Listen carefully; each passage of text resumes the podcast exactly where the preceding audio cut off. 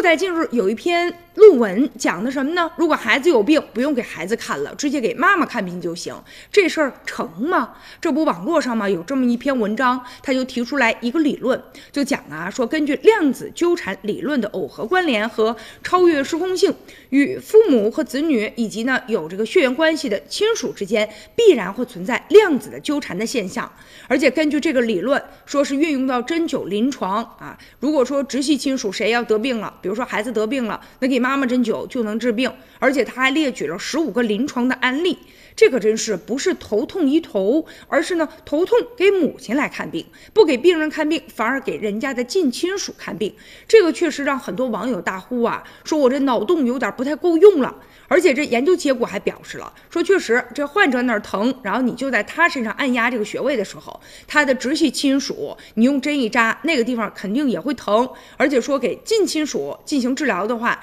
那么这个患者本身他的病症就有所减轻了。但现在也有相关的研究人员就表示哈，说这个实验本身设计的就极不严谨，无论是呢针对针灸的疗效，还是直系亲属之间疗效之间的关系，其实都应该有更严格的实验的设计，以及呢。严格确定结果的相关性，